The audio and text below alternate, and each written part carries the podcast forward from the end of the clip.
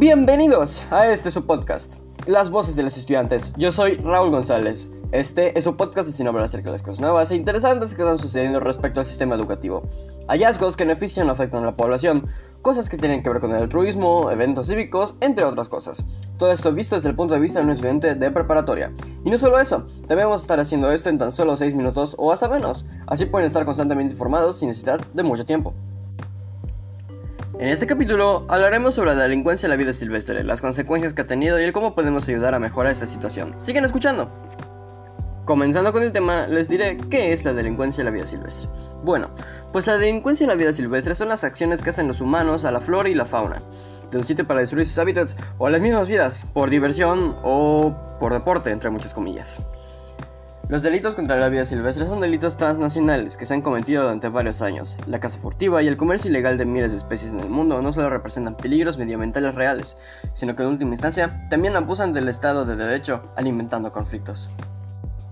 El secretario general de las Naciones Unidas, Ban Ki-moon, aclaró que su mensaje conmemorativo del Día Mundial del Medio Ambiente que, este año, la celebración de este día arroja una luz muy necesaria sobre el comercio ilícito de la vida silvestre. Agregó que, a nivel mundial, las empresas y personas involucradas en actividades de comercio ilegal de vida silvestre están motivadas únicamente por las ganancias a corto plazo, en detrimento de los beneficios a largo plazo para las comunidades y los hábitats. En muchos casos, dijo, actúan en complicidad con redes de delincuencia organizada transnacional y con grupos que, están, que tratan activamente de desestabilizar las naciones. A su vez, el director ejecutivo de la 1DC, Yuri Fedotov, comunicó en ocasión de ese día que muchas de las hermosas especies y plantas de nuestro planeta están empujadas al borde de la extinción debido a los actos barbáricos de la delincuencia organizada.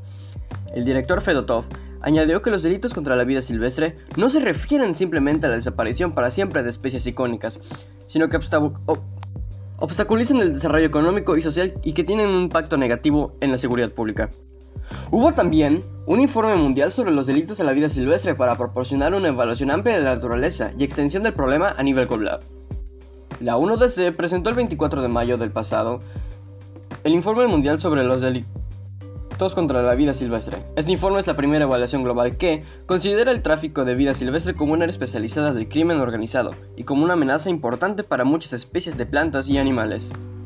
El director Fedotov señaló a los gobiernos que necesitan estar equipados con la información y las herramientas necesarias para poner en práctica los compromisos internacionales, y que este informe es el resultado de dos años de investigación integral, apoya estas necesidades.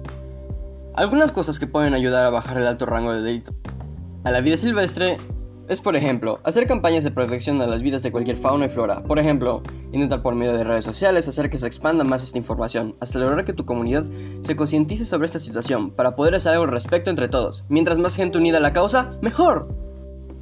Otra forma de prevenir este tipo de delitos es confabular o tratar de pedir ayuda a expertos en el tema para que puedan hacer algo en las comunidades en las que están ubicadas y puedan prevenir el caso que se hayan que haya más vidas silvestres que estén en peligro de extinción.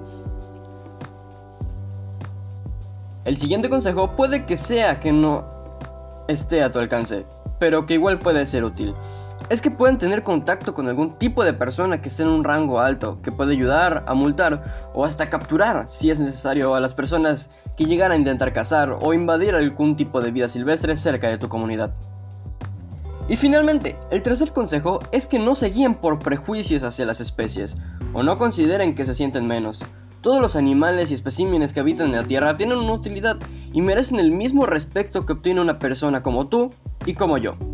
Cuidemos todos de la vida silvestre. Bueno, esto fue todo por el día de hoy. Espero que les haya gustado y esta información pueda ayudarles de cierta manera. No olviden seguirnos tanto en Anchor FM como en Spotify, como las voces de los estudiantes, y también seguirnos en las redes sociales de Repartiendo un poco de mí. Los veremos en el siguiente capítulo. Como siempre, y esto ya lo saben, yo soy Raúl González y esto fue Las Voces de los Estudiantes.